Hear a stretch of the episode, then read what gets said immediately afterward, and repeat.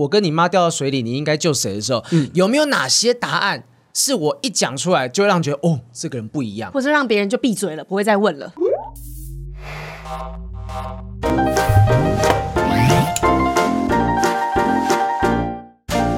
哈喽，欢迎收听不正常爱情研究中心，我是黄浩平，我是雨珊。今天我们两个人，一人穿黑色，一人穿白色，我们看起来准备要去给人家干架，干起来啊！对啊，我讲义气啊，就是义气啊，西门太狂。没有，我们今天是代表我们有一些领域呢，有黑有白，但有些领域就是无法分黑白，它不是非黑即白的。是的，是的，就是哲学这个领域。嗯，哦，这个我真的超级不行的。为什么你不行？因为我每次都听不懂他们在说什么。我跟你有福了，今天我们。我们就是请到在哲学部分最厉害，能够深入浅出，带给很多人科普哲学知识的特级见小周的人渣文本的人渣文本周伟航老师。Hello，两位主持人，还有各位观众、各位听众朋友，大家好，我是周伟航啊。那当然，他们介绍我是哲学老师了。不过平常啊，我现在主要的工作哈。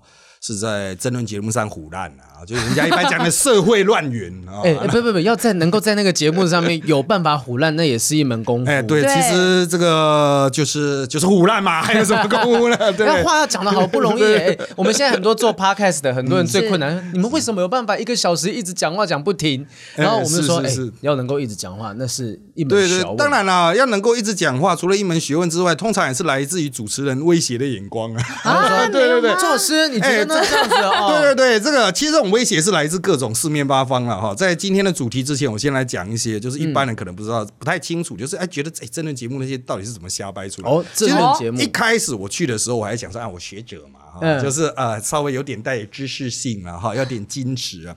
就我第一个节目非常幸运的碰到一位大哥带我，就郑弘仪大哥。嗯，我去上他的新闻哇哇哇啊，那个一个很很老的老牌的节目了，谈话节目了。嗯，那我就一直在想说，嗯，到底什么时候我要讲话呢？那弘仪大哥很照顾我，就让我他我坐在他的隔壁。嗯，然后我就一边看其他来宾聊天，我就想，嗯，我到底要什么时候插话呢？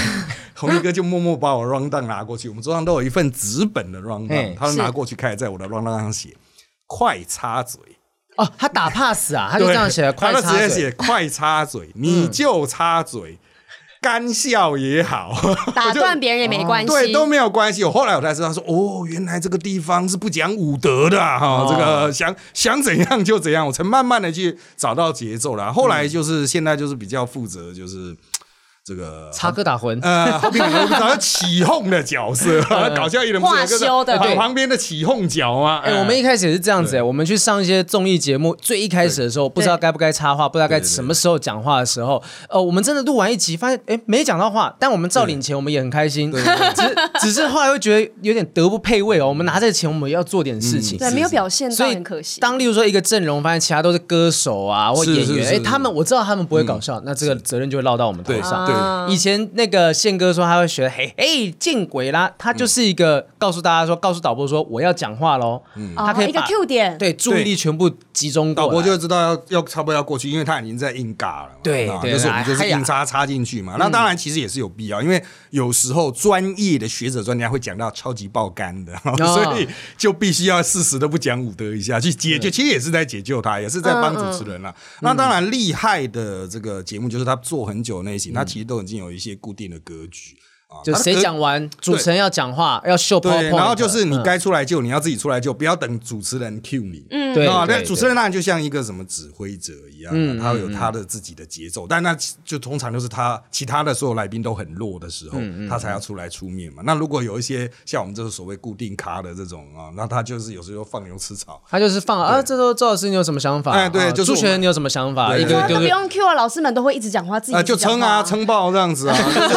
哎，这不讲武德的不。只是我们学者很多不讲武德了，你一个人平均下来要讲七分钟吧，应该讲了吧？就一个小时至少讲个七分钟，很多学者讲个半分钟就没了。哇，这我 我那我觉得我们今天节目应该不用担心没有话题，就周老师一个人，还是我们两个就先撤了。真的很辛苦啊！我是很担心，我等一下会不会都讲不到话？不用担心，哎，如果你们真的想要听，就只有周老师本人的话，周老师现在在那个 Press Play 上面也有课程啊。对，我们也有课程啊，当然会呼应到，有点呼应到今天的，就是我开的课程就是怪奇人生哲学实验室。那我们最新的一个系列是超自然篇。超自然就是从一些超自然现象去谈哲学啊，比如我举一个实例，就是你刚搬了一个新家了，嗯，这个人生地不熟，赶快拜拜访左邻右舍啊，你就说哎欢迎啦哈，这里大家都很好啦哈，那你家对面你有没有看到那边有个石头啊？他要绑红布条，那是一个石头公，刚好在你家对面啊，那就交给你了哈，以后就是你来负责这样。拜吗？对，那请问你该怎么处理啊？啊，你可能不信这个啊，你可能信基督的啊，啊，你可能无神论啊，你可能刚好就信石头公啊，啊，应该怎么处理？这个这个也可以用哲学角度去聊。对对，当然这也是一个哲学上。那举个范例的话，这这个应该要怎么样切入？用哲学的哦，这个属于哲学上的沟通理论啊，你怎么样和一个你觉得好像跟你次元不同的东西进行沟通，然后还能够取得某种互相体谅化解。那其实你不要想成石头公了。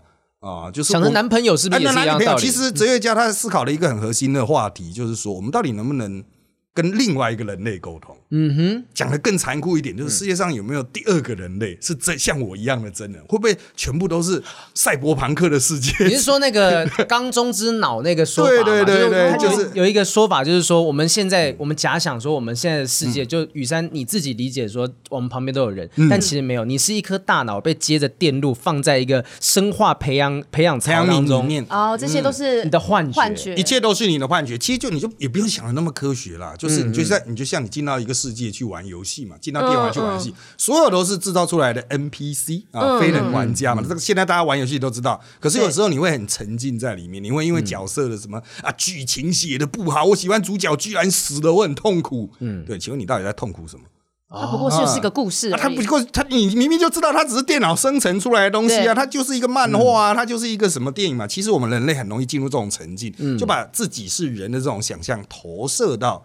别的非人生物上，哦、非人个体上，啊、好，那那那你会说这个想太多？那我们回到现实世界，我们会不会投射到其他人上？嗯、用我的方法去投射其他人，长嘛？对啊，所以这就爱情问题啦，沟通问题，从爱情、亲情、爱情、友情，什么情，通通都会陷陷入到这个困境，就是哦，我们到底有没有在跟别人沟通？我觉得有，嗯、他觉得有吗？嗯嗯啊，我在讲人话，他觉得我在讲人话吗？哦啊，所以其实哲学它可以应用的范围非常广啊，嗯、只是大家会觉得说。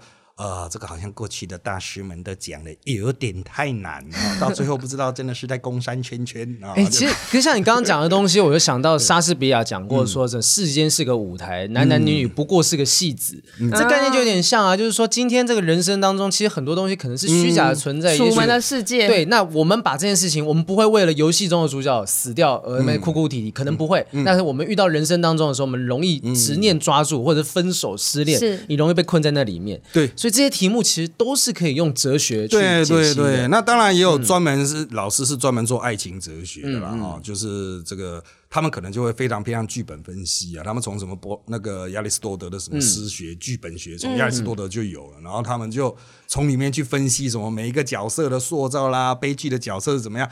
那当然那个是非常专业的东西啦，我是觉得一般人真的不用这么高阶。科普的东西，对对对，就普通的就已经是很够你去思考了。你也不要想象什么哇，我在爱情中很困扰。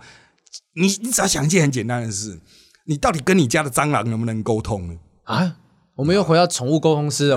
对对对，哎，很多人都觉得蟑螂是可以沟通啊。你回家看到蟑螂，比如你位置上出现蟑螂，很多人说：“哎，走开！”你就在跟他沟通啊。你为什么觉得他是可以沟通的？有些人会用拖鞋跟他沟通啊。啊，对啊，拖拖鞋也是有沟通，比如你觉得哦，拖鞋可以，比如威胁他，我要打下去了。或是可以解决事情。对啊，我大吼一声哦，蟑螂有耳朵吗？你有想过这个问题吗？蟑螂有耳朵吗？蟑螂好像是用那个触角，它是触角去感受空气，然后脚 应该有脚应该是有那个感感知那种声波震动的能力啊。但是这个就是我们经过人类很长的科学漫漫长发展历史，我们慢慢知道说哦，每个生物有它不同的那种认知的能力了啊。好，所以。其实我们大多数哲学家，这个一开始的思考也没有这么样的高阶了啊。现在你们会觉得哇，那个好难哦，哲学好深哦，好深哦。然后雨山就这样想，讲一个就大家都出来赞，好像是讲错了会回去被批批到那种头破血流啊。就像之前啊，讲白一点就是老高嘛哈，老高做了一集尼采，对啊，全台湾懂尼采，全部都出来配两口，就好像他讲错。但是我在这边呢，其实可以建议大家去思考一个角度，嗯。绝大出来，绝大多数出来的，嗯嗯啊，这个批评指教的，我相信都是对尼采有一定阅读经验哈，一定理解啊，甚至非常多专业的学者了哈。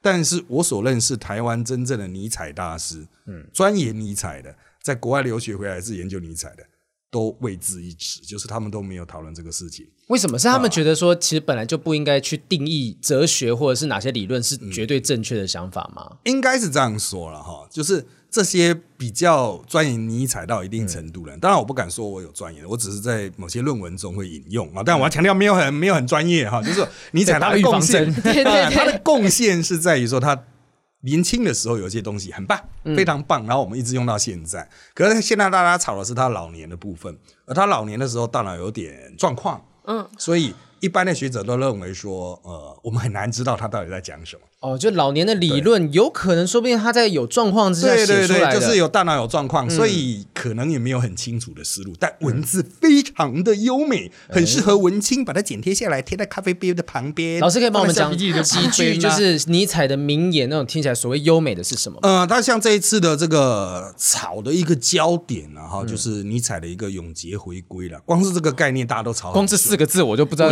永恒回归、永劫回归啊，它到底是什么呢？嗯、说法很多啊，我有个人的理解啊。当然，很多大师不是采这种方法理解，就是回归一个现实，就是有什么事情是最痛苦，痛苦到会你会崩溃。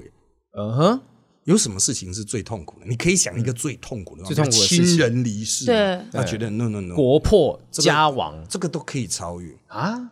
他设想了一个最痛苦的状况是哈，这是我的理解啦哈，请尼采粉啊不要来找我们，哎，朋友们，你们多来多来我们频道。啊，尼粉啊，对，尼粉可以在留言区吐槽，对对对，请多吵，我们需要流量，请怒骂好评啊，谢谢，骂起来 骂起来，需要需要。好，我个人理理解的尼采是这样的概念，永恒回归就是说哈，我们可以想象一种状况是最可怕，就是我们过完这一生之后轮回一次。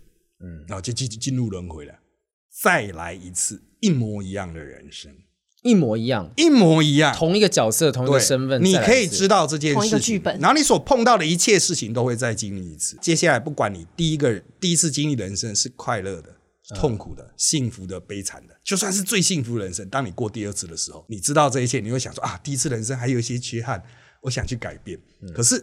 设定就是不能改变嘛，嗯，他这个概念设定就是完全一样的人生再过一次，所以你明明都知道了，我好想改，可是没有办法，嗯，所以原来非常幸福的人生，在第二次的时候会开始变痛苦，嗯嗯，第三次会变得更痛苦，你会知道这变成宿命了。就会越来越痛苦，越来越痛苦。所以他说，只要一放到永恒的这个向度，原来我们会认为很美好的事情，其实都会变成巨大的恐惧，因为它会一直重复，完全没办法更改，到最后所有人都精神崩溃。我之前看过一部美国影集叫《Good Place》，叫良善之地。他最后面在讲的东西就是说，今天如果我有一个天堂可以满足你所有的愿望，那久了之后，这个。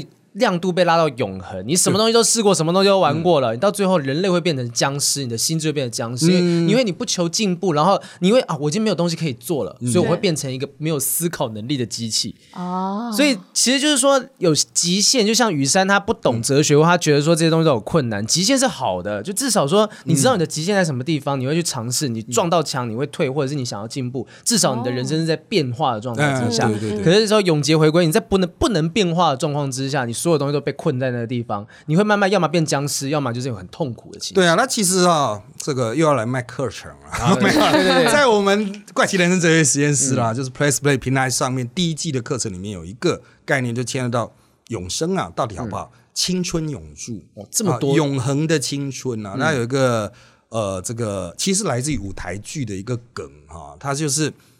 描述一个女的，她想要青春永驻，她非常漂亮。嗯，然后有个叫马克洛普罗斯的，他就发明一个不死不老药。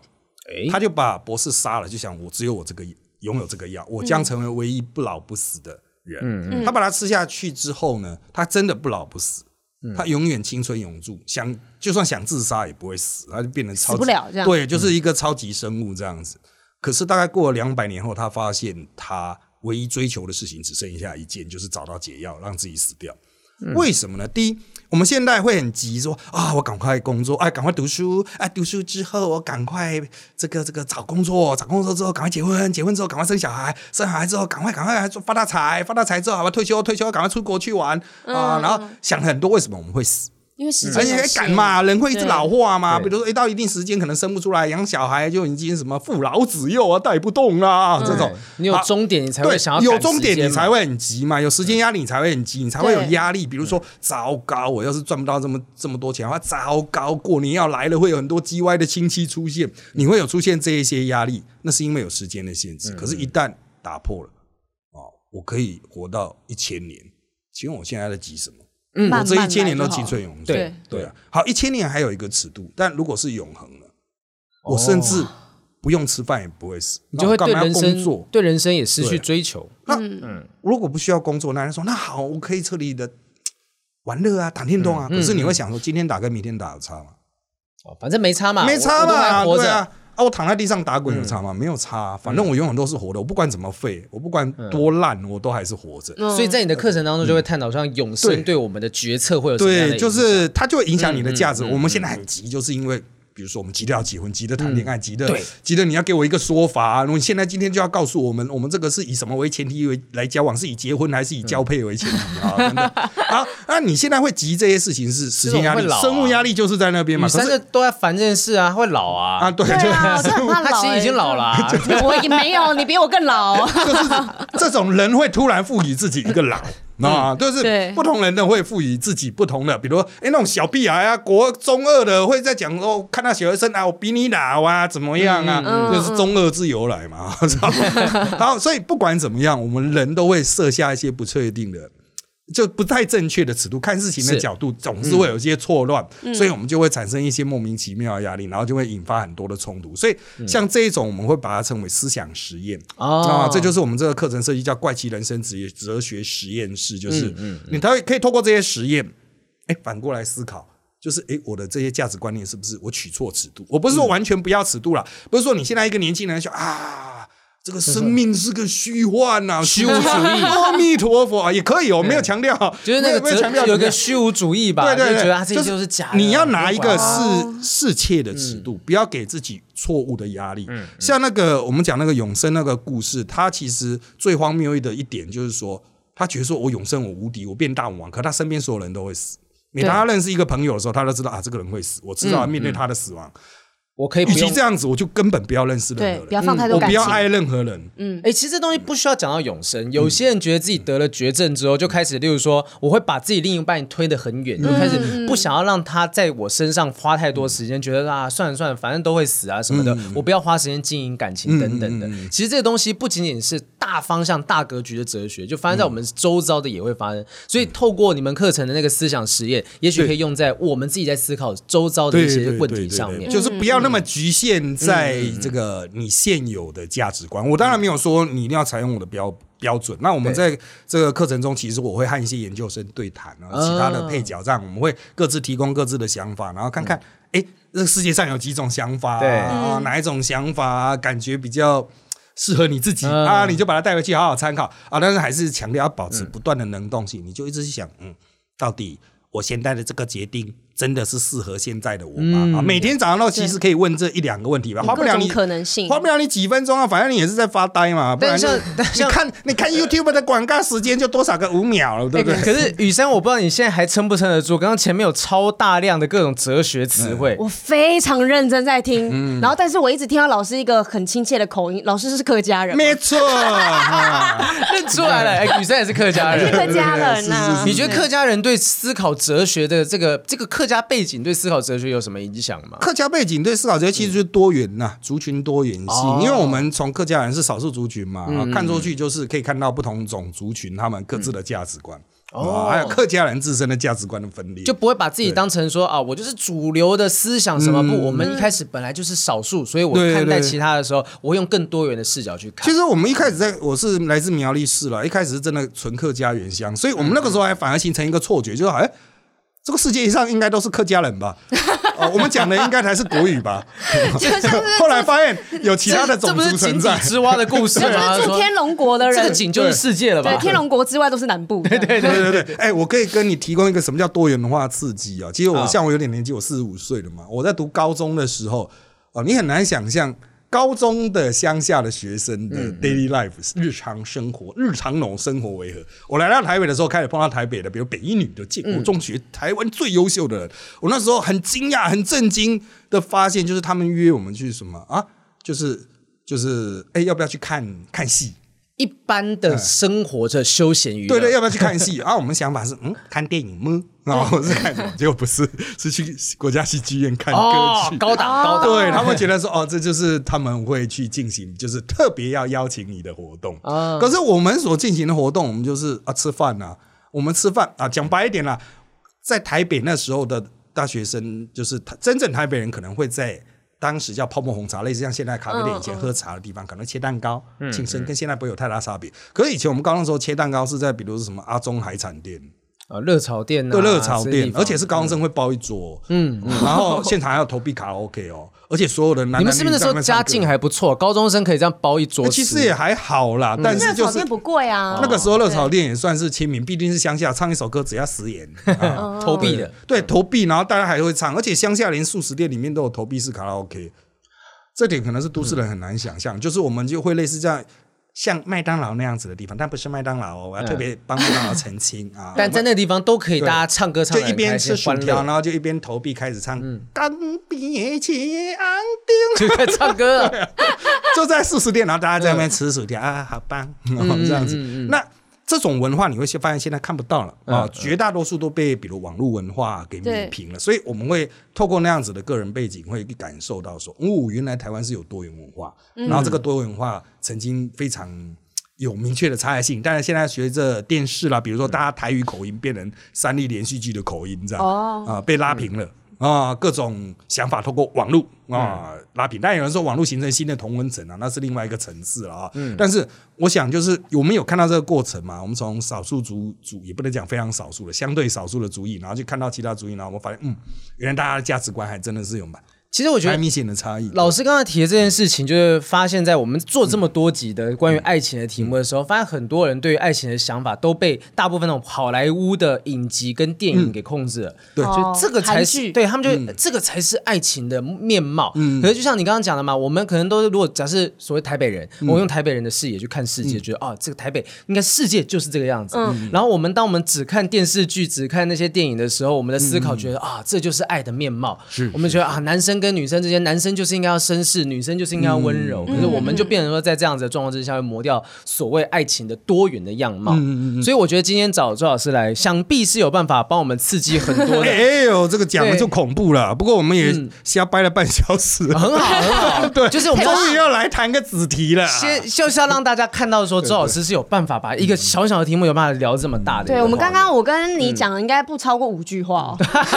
有有有，还是有讲到的话。一不小心我们就。就 就把聊开了，就把您的时段钱吃掉。周老师不是也是赶时间的嘛？对对对，就给他拼了，拼了。我讲一下，其实是说，因为一直从古至今啊，都会有很多人提到说，很多的关于在爱情，在哲学里面有跟爱情的面向。刚刚讲的是什么超自然的东西，爱情的部分有很多可以讨论的内容。我们就一个个来聊一下。我的目的是希望今天听到这集的听众，如果你被问到这种，例如说我我跟你妈掉到水里，你应该救谁的时候，有没有哪些答案？是我一讲出来就会让觉得哦，这个人不一样，或者让别人就闭嘴了，不会再问了。对，可以装逼的答案，或者是说，哎，我知道装逼的答案嘛，这是一个方向，或者是如果以你的想法会是什么样的东西等等。呃，当然我先讲哈，如果是我们非常专业的伦理学学者的话，他会说这个问题分两个层次，两个层次。第一个层次是在食物面上，你妈或者是女朋友掉到水里，你一瞬间就知道要救谁。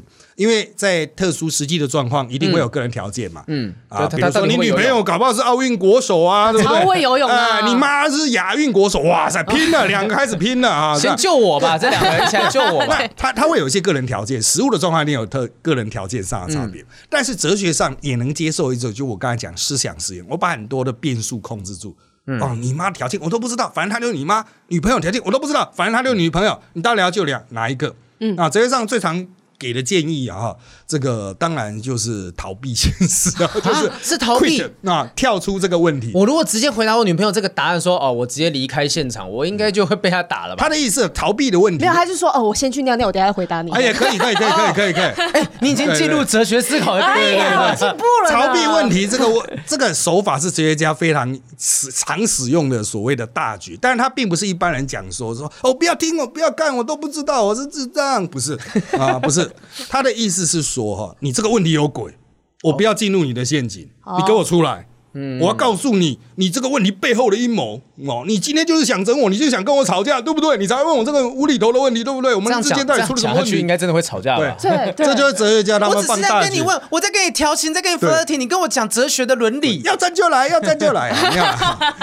我跟各位讲一个这个你们可能更知道的东西，叫电车难题。你知道这东西吗？就今天说，假设有一条铁轨，然后呢，在左边有一个小孩子在玩，他是在呃废弃的铁轨上面玩，但是这边呃正常的铁轨上面有五个小孩子在玩。你作为电车驾驶，我要开过去，我只能选一条铁轨撞死。嗯，我要撞那个守规矩的在废弃的铁道上玩的小朋友，还是呢五个在正常的轨道上面玩的人？因为我。对，他们是不守规矩的人，对对对，我应该撞死不守规矩，可是死的人比较多，还是撞死那些守规矩但是只有一个人死的状况？电车难题。好，那你要撞谁？都都出桌游了。如果是你，你会觉得要撞谁？我就一定撞那五个啊。你的眼神里面充满了恐惧。我就是撞那五个啊。为什么？为什么？因为他。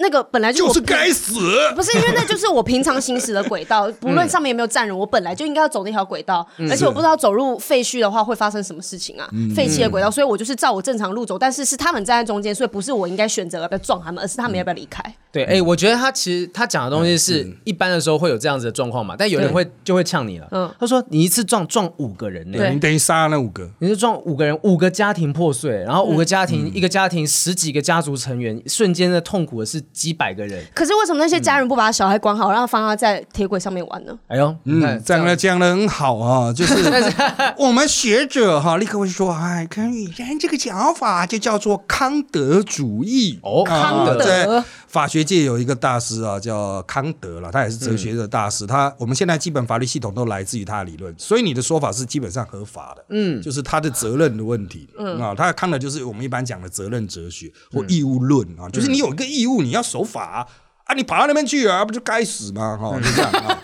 好，那当然跟他相对呛，就是决定要改的那个，就是五个一个嘛，取其轻啊。嗯、这个是要翻效益主义或翻功利主义都有。嗯，就是对的事情就是对，能够替最大多数人带来最大好处的。那我救五个救一个，当然是想办法救五个嘛。嗯、那那一个就没办法，就是我要救比较多的人。嗯，这两派会吵个没完。那所有的电车难题就是不断去制造，就是说你要救我妈。啊，救你妈还是救我？嗯啊，其实就是会有这种。两者在到底怎么权衡的问题，但实际上电车难题从发明的那一刻开始，它就是个恶意的问题，它就是个陷阱。因为我们哲学家都知道这个问题是特别设计出来要整这两派，嗯，就是要整康德主义和效益主义，所以这个问题一定是这两派之外的人发明，嗯，所以我们才说我们要跳出来，我要指出你背后的阴谋，你好坏哦，你搞这个问题，真实世界绝对不会发生。嗯，所以如果我今天被问到我跟你妈到底要救谁，我要想办法。正常来讲，哲学家智慧的哲学家应该要想办法去绕开说，哎呀，我们不要。回答这问题，宝贝，我们去看电影。嗯，这是一种处理方法，你可以跳开问题，或者是你去检视他说，就是你你觉得你跟我妈相处有什么样的问题，或者怎么样，绕出来问题，绕出来去看，因为。如果真的是，比如说什么啊，这个相处婆媳相处愉快的状况下，不至于会提出一这样子的。可是女生就是无聊啊，我们就是想问。但如果她是无聊的话，那我就想办法让她更无聊哈，就是说啊，这个问题啊，就康德啊，康德是怎么样？然后还有另外然后他睡着这样，然后说宝贝，算了，我们去看电影。啊，我们就 quit 啊，就跳出来。其实哲学家他一开始思考这个提出最早电车问题的时候，他非常的严肃哈，嗯，严肃到就是。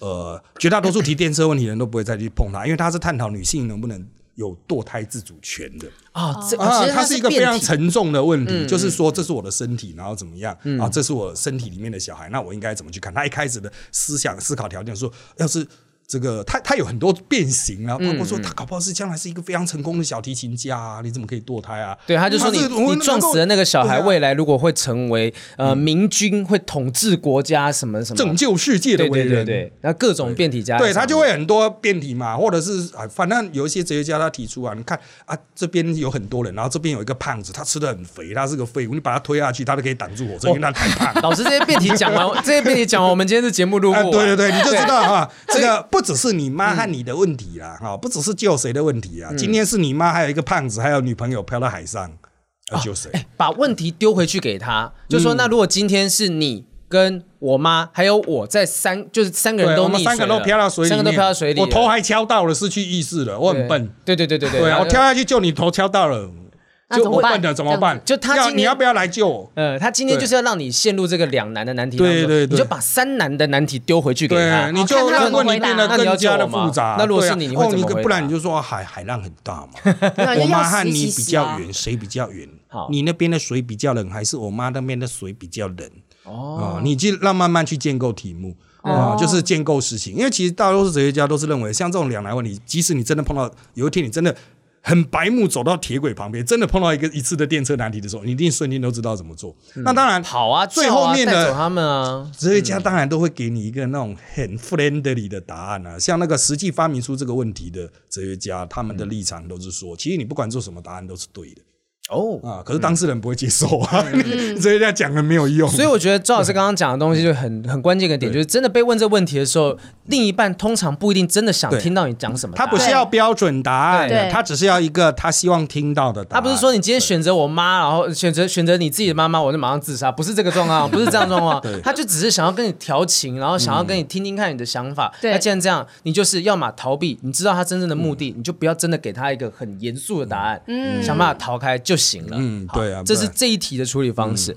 好，接下来第二题，我们来看一下啊。这一题的题目叫做：如果喜欢的对象是由 A、B、C、D、E 种种特质组成，那是否代表我爱的不是这个对象，而是这些特质的组合？嗯，因为我们常常会遇到，就是有一些观众他们写信来讲，他们讲说：哦，我喜欢 A，喜欢 B，然后 A 有这个特质，这个特质，这个特质，这个特质啊，我因为这些特质而喜欢 A。那我们最后都会得到一个结论是：你会不会其实你不是，你是先爱上这个人？然后你才帮自己找一些理由说，哦，我其实喜欢他的是这些特质，这些特质，这些特质。嗯，你到底是爱的是这个人，还是这个特质本身？这个这个理论有点像那个前阵子《Wanda Vision》汪达幻视在聊一个叫特修斯之船。嗯嗯嗯嗯。我今天把一艘船，他如果放久，这个也是很哲学的，你听得懂吗？对，你有听过这个东西？那我们就回到，我先我先睡了。他还有拍成电影呢，还有电影了。我们简单就讲说，如果今天这个喜欢的对象就是有 A B C D E 这个特质组成，那我。爱上这个喜欢的对象，我到底喜欢是他的特质，还是喜欢这个人本身？如果把这个特质抽掉的话，你还喜欢这个人吗？对，这可是你们都讲特质特质哦。我想有些听众可能听不太懂。讲白一点，就是哎，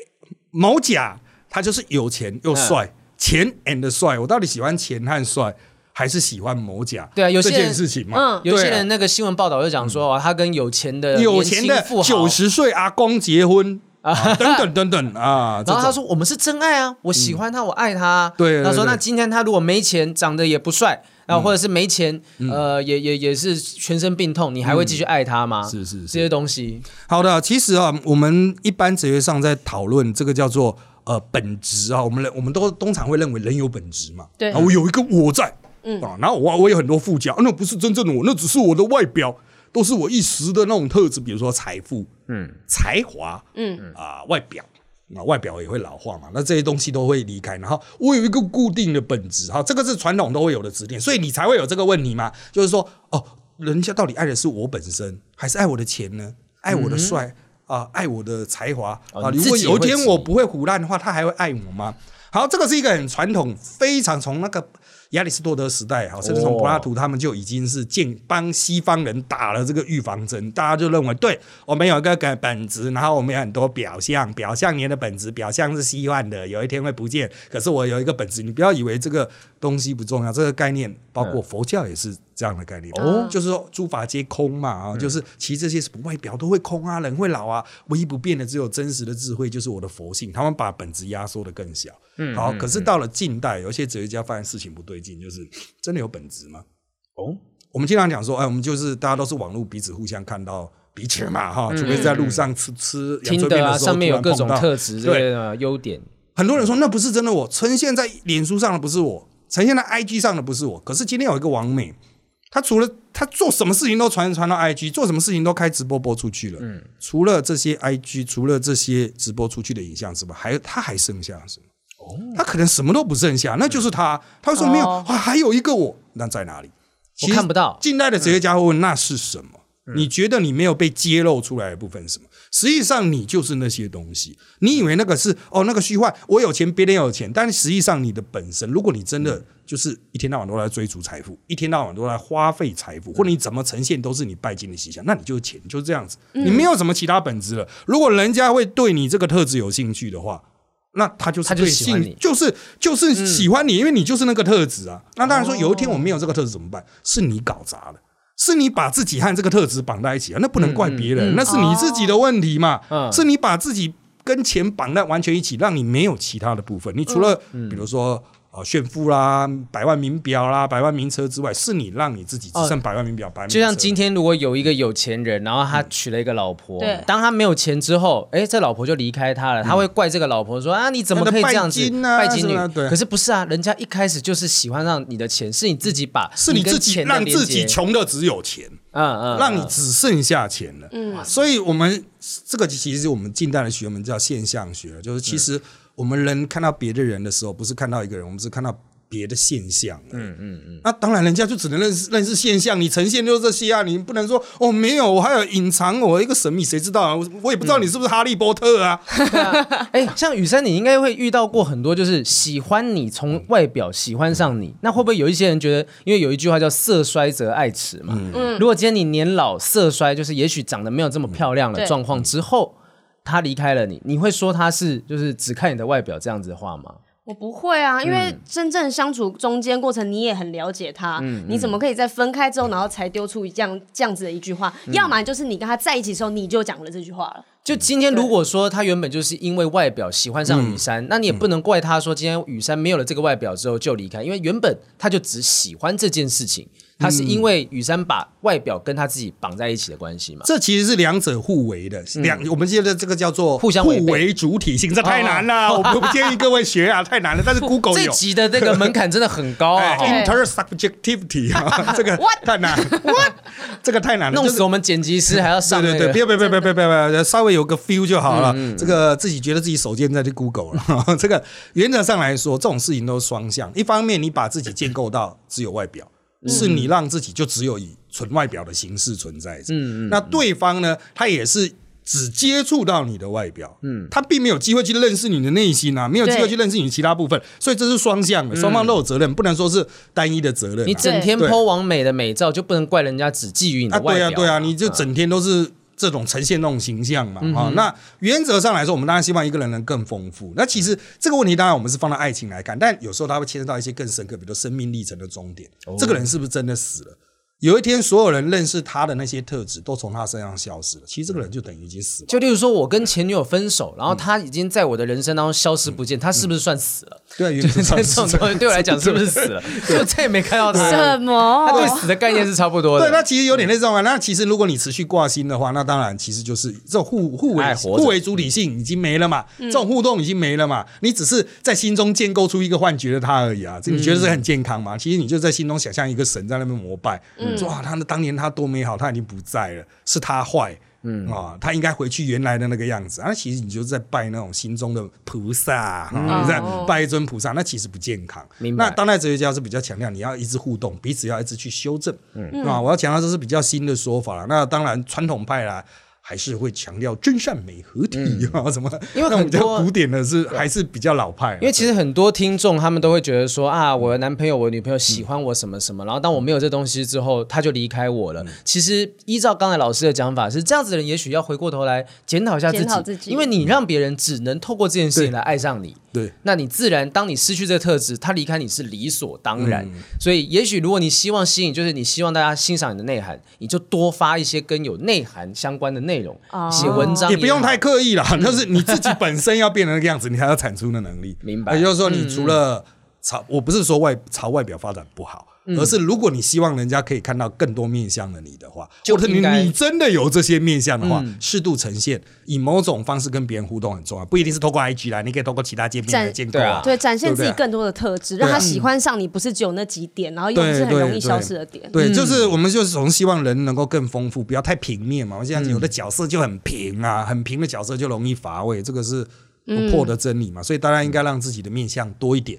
啊，那当然，每个人的互动也没有强制人说你一定要认识我的一切啊，没有这种事。人家的确可能会喜欢你的有些特质，不喜欢你的某些特质，怎么办呢？你会说这就是冲突的来源呐、啊，嗯、就是不断的互动、互相沟通，嗯，磨合啊，不是单方面啊，哈、嗯，就是你当然可以喜欢我这点，但我也可以告诉你。我不喜欢你那一点，那我们要不要去做某些互动的调整？嗯啊，所以他就不是单纯说你有一个我买单，我有一个你买单，我们互相买单然后拉平了，不是？嗯啊，其实还会有一些缺点的修正，负面不能沟通、不能接受部分的修正，就是会在对，不管是亲情、爱情、友情都是这样子了。一旦这种互动停止了，其实这种情感关系就会陷入很大的危机了。明白？好，这一题就是说，到底如果说另外一半因为某个特质喜欢上我，然后又因为某个特质的失去而离开我的话，我应该到底要检讨他还是检讨自己？有。有个方向，大家可以参考一下。好，那接下来下一题，我们回到比较简单的东西上面来，就是千古大难题：男女之间到底有没有纯友谊？嗯，这个东西在哲学上，我在问周老师之前，嗯、我先问雨珊，你觉得男女之间有纯友谊吗？我觉得有纯友谊，因为我真的是。很有蛮多，只有就是一般的朋友的男生，诶，一般男生的朋友应该这样讲。一般朋友的男生，一般 已经被我们前面半小时弄到脑袋逻辑上，逻辑上突然连我都卡住了。白马非马，男朋友不是朋友。对对，就是男朋友，男朋友接的越来越越细了。就蛮多普通感情的男男生朋友。嗯嗯嗯，所以我是相信有的。但是也有些人认为说，男女之间就是不可能只有纯友谊，就是一定是基于。男性跟女性之间的性吸引力多或少，嗯、少的变成朋友，嗯、多的变成男女朋友，嗯，maybe 是这样子。如果是以哲学上面，当你的女朋友、你的男朋友抛出这个问题，宝贝，你觉得男女之间有纯友谊吗？应该怎么回答比较好？以及你个人的想法。好，我现在讲哲学家一般的回答，保证让很多人都光火，会非常火大。他一定问你说：“请问你对男的定义为何？女的定义为何？啊，纯友谊的定义为何？”哇你不讲清楚，我没办法回答你这个问题。比如说，谁是男的？伪娘算男的吗？哦、今天一个男的和伪娘在一起，他们会有纯友谊吗？啊，伪娘非常正哦。哇塞，哎，这个，哎，这个，可是我觉得这是很不错的迷糊。不管这个男的是不是异性恋，宇珊的表情已经他已经荡了哈，我知道。不是，可是因为 就算他是伪娘，他是伪娘，可是他的心理的他的心理状态他是女生啊，所以他还是有女生跟男生之分啊。所以不是用生理上去辨别这个人，而是他自己心里面他觉得他是什么取向，所以用他这样子去判别他是男生女生。哎，我觉得这个问题会提出来，通常是，例如说女生觉得男生好像跟。别的女生走得很近，说：“哎、欸，你觉得男女之间有没有纯友谊啊？”然后用这种方式试探。嗯、这时候男生他的，你觉得男是什么？朋友是什么？朋友是什么？就讲到后面，女生会自己忘记我原本到底为什么问这个问题，就变成中华民国第一届定义大赛。哎、欸，打辩论的都很喜欢打 定义。对，对对，请请说明清楚啊！当然，这纯纯哲学的一些的操作模式啦，是就是。哦，我要回答你的问题，我总要确定你大概的方向嘛。今天很多人说，哦，男就怎样，女怎么样啊？今天我比如说跟一个欧巴桑在一起，我一直纯友谊，搞不好吵起来啊、嗯、啊！就是你可能不会有觉得有所谓的性吸引力，所以这个问题的本身设计可能是啊，两个可能互相觉得对方有性吸引力的异性。或者是两个存在个体好了，他互相觉得对方有性吸引力的状况下，能不能出现没有性考量的友谊关系？你看，如果要用哲学来厘清的话，就超级长。那讲到最后，大家说哈，你刚才讲什么？我们算了，不要聊这个了，还是看戏吧。就就当我白问，shut down 哈。所以那当然。我们就如果是真的回归这种最直觉的想象，就是哎，双方可能会被彼此因为性的关系吸引，然后把它放在同一个空间里面长时间相处，能不能建构一个没有性考量的彼此之间关系？你问我有没有可能？我当然说人类这么多，嗯，符合这样定义那么多，各种可能性当然有啊，这是统计学问题，不不是哲学问题。你要去问统计，统计学家啊，男性九十六点六趴，女性五十四点六趴。根据这个，那你这个问题讲到最后面，统计学回到哲学的时候，变得比如说，哎，那我的个案呢，他就会又变回我们经常嘲笑别人的一句话，就是男女平均也有一颗睾丸呢啊！但这种统计没有意义啊，因为你不能用通个案去解释通案。通案，我们也许获得了一些知识哦。绝大多数的男性可能不会做此项啊，可是有半数的女性，她也许可以跳脱嗯，可是放在你身上不合啊，我就是那个其其中的奇葩也说不定啊。嗯、所以真的，我们就会立刻就要离清，那你讲的到底范围是到哪里？嗯，或者是你就是讲现在我的这个状况，嗯，个案通案，我们就选一个来讨论啊。如果你要抬杠的话，我们当然可以讲通案，解决问题当然最好讲个案。啊，否则就没办法解决问题。可是那老师，如果今天真的是另一半提出这样的问题，你觉得怎么样回答会是最安全、最 safe 的方式？通常我们建议是说，首先先说明你个人的看法，就是我个人我会怎么看我的身边的所有的这种可能产生性吸引力的。其他存在个体啊，不一定是男女嘛，我们就是尊重各种多元性别选择，是可能存在性性吸引力的各种多元存在个体。那我会怎么去应对他？比如他是工作上合作的伙伴，也许经济利益更加吸引人。我看他就是都是钱的符号，眼睛都是纳米的倍率，这样，就是我看他可能就是利益考量，有的看权力考量啊，我可能需要运用他跟他合作，所以现在不是谈做爱的时候。有的就真的是性吸引考量，你把你的界定标准讲清楚，也就是说不要单纯就是用男女当做分类，嗯你就把它当做是这个可能是有性吸引力的女性，这个是有金钱价值，这个是有权力价值，这个是有什么样的关系？也就是说人类关系绝对不是只有打炮而已，讲白一点都。因为今天他可能问这问题，也许是他会举例来说啊，他说周老师你跟雨山之间这样是你是有纯友谊的吗？什么的？就是哦，我们今天来上节目，就是台北发大财啊，没有没有没有没有什么金钱交我来上这期节目这样子，所以就是跟他定义清楚到底有哪些对象。你要跳脱出原来一样，又是回到我们刚才，你要跳出了他设定的框架，一个个回到一个才对你能够真正厘清事情的框架。这是我的个人看法，我个人是这样看。然后接下来你可以去说哦，可是其他男人。以我了解男性某某某谁谁谁，他们不是这样，他们会这样看啊，啊。有些人可能就和尚阿弥陀佛，有的就是学所有人，那包括那个早餐店老板娘都是他目标锁定的对象 啊。你就可以去建构这样子的一个图谱，它对于厘清问题本身更有帮助。不管人家要不要继续顺线往上爬，啊，或者说啊他放弃听不懂啊太复杂，嗯，都好，我就觉得都好。但是你必须要去做这种仔细分切分，就是让问题变得更细了。越粗的问题其实是越不难，越难回答，就是越不能够有效回答，又会回到什么男女平均一科搞完。定义越清楚的话，才有办法回答。对对，所以那种东西通常问出来就只是为了说，哎，我们现在没话题了，聊一下。你觉得男女之间有纯友谊吗？然后可能要么就是像刚才讲，第一个是逃避，要么就是你真的要讨论，我们定义清楚，我们一个个击破，甚至我们弄清楚说，假设我们在交往，会不会是雨山怀疑我跟谁？那我一个个讲哦，我跟宝儿绝对不可能有什么进一步的关系，我跟红丝可能不会什么什么，我跟幺幺绝对不会啊，这种东西全部都讲出来，就是翻白眼。我们要新朋友，新朋友，就是这些东西一个个击破，才会在问题的根本上面解决它到底为什么想问这个。对对对，所以就是其实我们也不是说所有人都要进入纯哲学的领域的思考，不是，但是它有一些方法可以运用，就是。呃，最最简单的方式就是，要么 quit 出问题，要么就把人家问题厘清，啊，稍微整理一下，好，状况有 A、B、C，啊，接下来哪一个要从哪一个往下，啊，你要清楚，不要打混战，越混战到最后面就真的变成超级大混战，啊，就会闹得非常，大家彼此之间都非常不愉快，所以。呃，哲学其实它真的不用学全呐。很多人说我要学的形上学、知识论、伦理学、美学四个学门还加逻辑，我都要学好。那个你又没有要取得学位，你这么热血干嘛？如果你是为了要处理爱情上的难题而学这些东西，我光学这些完全没有任何意义，没有时间谈恋爱，我保证。对，没有意义啊，没有差别啊。哲学系也没有特别会谈恋爱。讲着讲着讲着，我就不敢问下一个问题。就本来有一题是世界上真的有真爱吗？我觉得你会开始问说什么是世界？爱是什么？对，真又是什么？呃，什么是世界？对了，有有哲学家问，但是真爱的定义，其实哲学家他有定，有很多哲学家尝试定义爱是什么。嗯，爱这个观念啊，从古代到现在，经过好几次的转变。其实我们中文所使用的爱跟英文的 love 是不一样的哦，跟那种西方文化从古希腊啦、罗马那个时代留下来的，像是那种呃那种。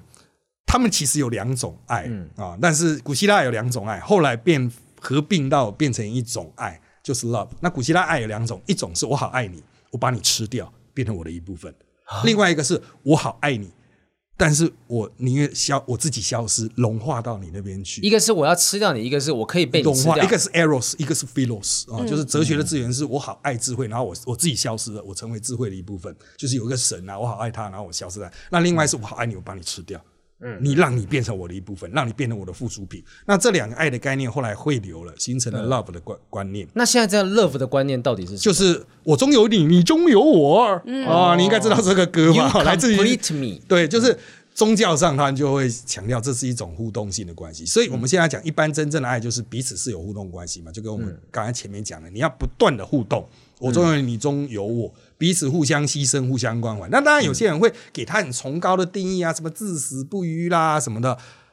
呃，客观来讲，鬼才知道啊，哪有办法知道未来的事情？那不可能啊啊！所以原则上来说，我们就建议就是，你大概知道爱是一种互动性关系就好了，它一定要有存在互动。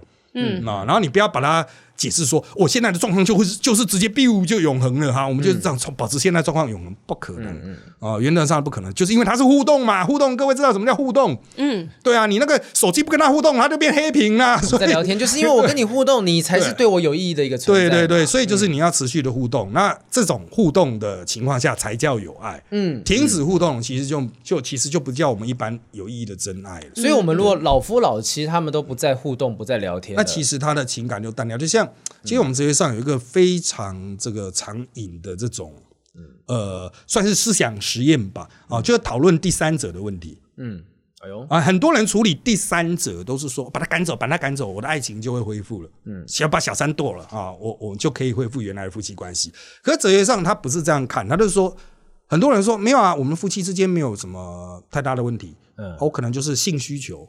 未能满足，所以我出去找小三、小王啊，满足我的性需求。我们还是夫妻相处的很好，可是哲学上看就是不是的。嗯，显然就是你们夫妻之间有问题，而且问题就是可能在性方面，但你们没有互动，寻求沟通解决，没有解决，所以。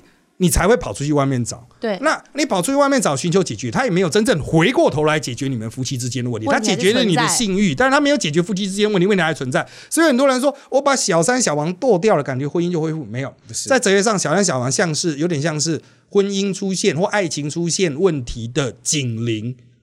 今天你把警铃关掉。啊，你火还是在烧啊，烧的时候警铃又会响，你再把警铃关掉，到最后烧死的是你们两个。小三小王都不是问题的根源，对，他都不是根源，它只是问题产生之后产生的警兆，警兆。所以你把它关掉，解决不了问题，你把它赶走，你就算把那个啊，这警铃好吵，我把它丢出家里，然后哎，我们继续在这边挥小杵吗？啊，所以重点是解决灰修除。对，我们之前聊过嘛，就是有人不是讲说他不知道该选择谁啊，在婚姻外面出现了另外一个小王，他想要放弃对小王的感觉，他就可以回归婚姻生活。但事实上，依照刚才，实际上你应该是先解决自己，对，跟对方沟通看看，就跟现在你想要继续下去。当然，我们不是强调说所有的感情都要永远维持下去了，嗯，是，你就互动看看嘛，先看内部的问题能不能解决，嗯嗯，如果实在不能解决，就给他做一个比较完整的处理，嗯啊，然后你。再看，尝试去找新的对象，不一定是找小王，搞不好他他也不是真正你的，对啊，就能够跟你互动那个这个人。原本这个有问题，那你又要分就分嘛。啊，如果你要再找别人，也不一定是要沟通到最后面。如果发现实在是没办法沟通，双方对于价值观啊，甚至对于互动的形式，比如说啊，你都不跟我讲话，嗯嗯啊，像这一种。哦，实在是有不能解决的形式技术障碍。我们一般分成内容障碍、形式障碍。嗯，形式障碍的沟通的过程有问题，内容障碍就是观念始终无法达成一致。嗯，啊，那这个时候就可以考虑了，就是怎么瞧都瞧不起来，那就没必要硬撑。很多人就说我们要从一而终，什么谁告诉你的？嗯，这谁规定的？法律规定。那老师，法律也没规定啊。那那老师，我想要问一个最最后一个问题，是说今天那你认为婚姻制度是应该存在的吗？婚姻制度之所以存在，我必须要讲，婚姻制度它在人类历史上，它一开始是比较接近于财产制度的。哦，啊，我们都是在原始人类社会出现的时候，当然会有所谓的家庭嘛。家庭就是说，家庭内部共产，然后整体会有一个私有财产。我跟其他家庭不一样，这个是我家的，我们家里人可以用。那后来它就开始出现了一些占有，到底是男主人为主，就是母系家庭，或是父系家庭，然后慢慢开始出现了很有权威人。那那到底是一夫多妻还是一妻多夫呢？就看这个领导者的权利了。那随着时代流变，很长的时候，人类时间都是一夫多妻的。那我们现在所习惯的一夫一妻制度，其实它是原来是很少数族群的，然后它只存在于地中海，就是现在的以色列附近一带。然后后来他们变成基督教强势文化之后，就迅速从地中海扩张出去。所以它是有点类似我们讲到西方文化的优势殖民，它到了世界各地就慢慢慢慢去把它拓展开来。我当然不是说哦这样就是不好，因为它可能也是象征人类社会的这种逐渐提升，所以他们才会变得这么有竞争力嘛，可以电报其他一夫多妻的社会啊。就是他们这种家庭特别赞，这样一夫一妻家庭最有效率。可是发展到现在呢，那我们必须要了解到，经过历史发展，第一个它不是所谓什么天经地义标准答案，它不是自然而然的事情，它不是。什么宇宙一出现就一定是这样？然后所有生物都一夫一妻？没有，很多生物是一夫一妻，但也有很多生物也不是一夫一妻。对，所以重点是，它是我们在人类社会演化到现在的一个。现行最普遍的答案，接下来会不会出现其他的形式？我们没办法。但它是现在最有效率能够处理人最有效率形式，包括我们要从一夫一妻延伸到你刚才问的婚姻，我们是不是一定要一种特别的形式去绑在一起？其实，在欧洲系统的国家，特别是法国，他们现在已经有一半以上的新生儿都不是来自于传统定义的夫妻，对，就是他们是来自于可能各种民法上的形式的结合，嗯嗯，啊，他们有七七种吧，可能。所以现在有所谓多元成家，对对对对，那重点就是说。一样要回归，他会回归一个财产的问题，就是我们怎么去处理财产。我死了之后，我的财产由谁来处理？嗯，那夫妻的话，因为他会自然生殖下一代嘛。对。可是现在有同性婚姻啊，那可能通过领养或其他方式处理财产。所以其实家庭问题啊，哈，其实跟情爱、婚姻问题跟情爱当然有关系，跟性可能跟都有关系。但是它更根本的是，我们现在之所以婚姻婚姻定在民法里，要注意刑法现在已经不管了哈，除罪化。民民法里的一个很重要的因素就是它跟钱有直接的、非常直接关系。我们需要厘清它。才能厘清，老子死了以后，我的房子变成谁的？嗯，对对对，那这个就是我们人类现现行法律的。当然，那当然有一天法律会被修啊，比如说哦。如果我们也许我不需要家庭啊，搞不好我有一天发现人类其实会灵魂转世呢。如果发现我的转世，我变转世活佛的转给我下一代，我的下一代哦，下一代要转生到高雄的那个 哪里去那边找他，然后把我所有财产给他。这些人，这些呃，我生的通通不算这样。有没有可能？也是可能啊。如果人类发现了更有效率、更好的方式来处理人与人之间的关系，也许婚姻制度就会变成另外一种，就会变成另外一种形式。因为你大家很在思考婚姻制度的时候，都会逃避一个问题，就是其实是钱的问题。对，哎，我觉得这个很重要，因为。好多人都很怕离婚，对他们觉得说不行啊，婚姻就是神圣的什么的，我们的床头吵床尾和，什么劝劝和不劝离。但他其实一开始建立的原因，就是因为要来管理我们两个人之间的财产。对，他是基于财产的东西，嗯、所以很多人觉得说，好，我一辈子不结婚，然后被爸爸妈妈念说啊，你都不不结婚啊，你都不结婚这样子，没有，他其实只是。我觉得我不结婚，我还是可以把我们之间的关系、财产这些东西处理得很好。哦，那它只是一个，就婚姻制度也是一个后天形成的东西。嗯，因为我觉得我们每次在讨论的时候，很多人有一些听众朋友们，对于也许一一段关系觉得要分开，哇，觉得很痛苦。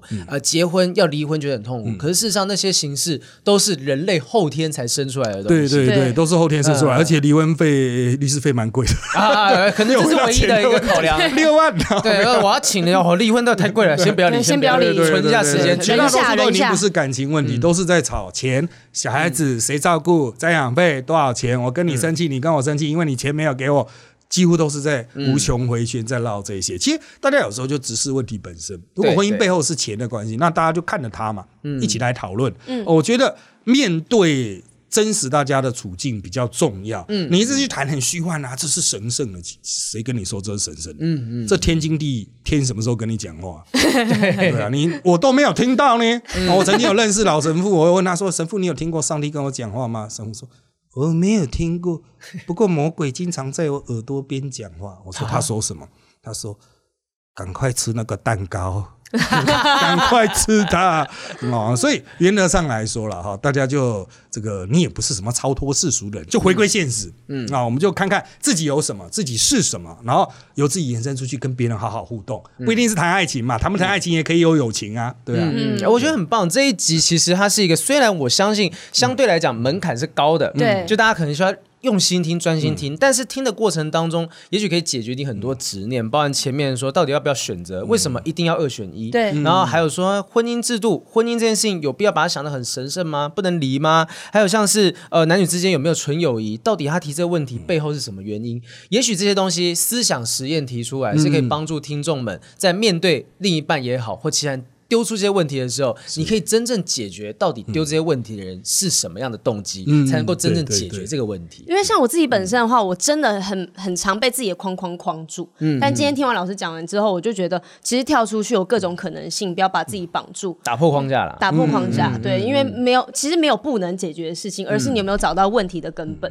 对啊，对，好，今天非常谢谢老师。老师，我简短的想要好奇一下，就是你到你到底。你到底在这样子的个性之下，你跟另一半相处会常常进入吵架的环节吗？啊，基本上都是我被骂，因为像这么能言。我以为哲学系就是不会吵输人呢。啊，基本上因为我们的工作就是讲话，回到家也累了。哦，理解理解。当然，我们的沟通方式就是就是我是可能是比较软性，比较理解，尝试理解，那让我太太有比较大的发挥空间。老师就是会去找到这个问题的根我们的互动方式是这个样子，然后用温情的方式去解决那个问题，而不会说你如果是学生或者是对手的话。我直接把你变倒，这是有可能的。呃，这个真的是要看状况啊。就是现在大多数的学生，我们也都是非常的温和，以爱来包容世界啊。明白？对对对。但是另外一半有因为这样子，然后吵架功力就是比较厉害嘛？因为可能你平常有跟他讲很多观念啊什么的。哎，不会呢，平常都是他在讲，哎，我来不及讲我任何的观念，因为他总是赢，他没有进步的空间。呃，应该是说，就是我们的互动方式已经建立了，就是以他的呃大方向为主，然后我来进行这个实质。进行手段上的修改，执行面上的修改，对他来由他来发号施令。这样，也许下一次我们可以找的是周老师的老婆来上这个节目。是搞不好，就作为哲学家的老婆，到底是怎么样跟他相处的？是是，就也不知道到底是不是真的，很真的很想知道。因为听周老师讲，也许有些不是真实啊。什么是真实？婚姻是什么？然后讲说啊，不要听周周伟航讲这些东西。搞不好，搞不好啊。对，他也是蛮有自我的人，因为他以前很年轻的时候就是台湾首屈一指的自助旅行者。哇，对，真的是，我觉得是一个很搭的组合，很妙。一个在思想上面不受拘束，一个是实体上面不受拘束，在自己的领域里面发光发亮。今天非常谢谢周伟航老师哈，带给我们这个非常震撼的一个小时的思想实验。那也希望大家如果有兴趣了解更多在思想上面怎么样实验可以让人脑子更加的激化活化，甚至解决你生活中的难题，可以去订阅这个周伟航老师的课程，在 Press Play 上面找得到。对，在怪奇人生哲学实验室迷走大学。好，雨珊，我们回去好好消化一下今天的内容。嗯，好，我先先睡一下好了，先宕机两下，脑袋真的是有点超出负荷。对，听这集的观众朋友，你有任何的想法，欢迎在留言区呢告。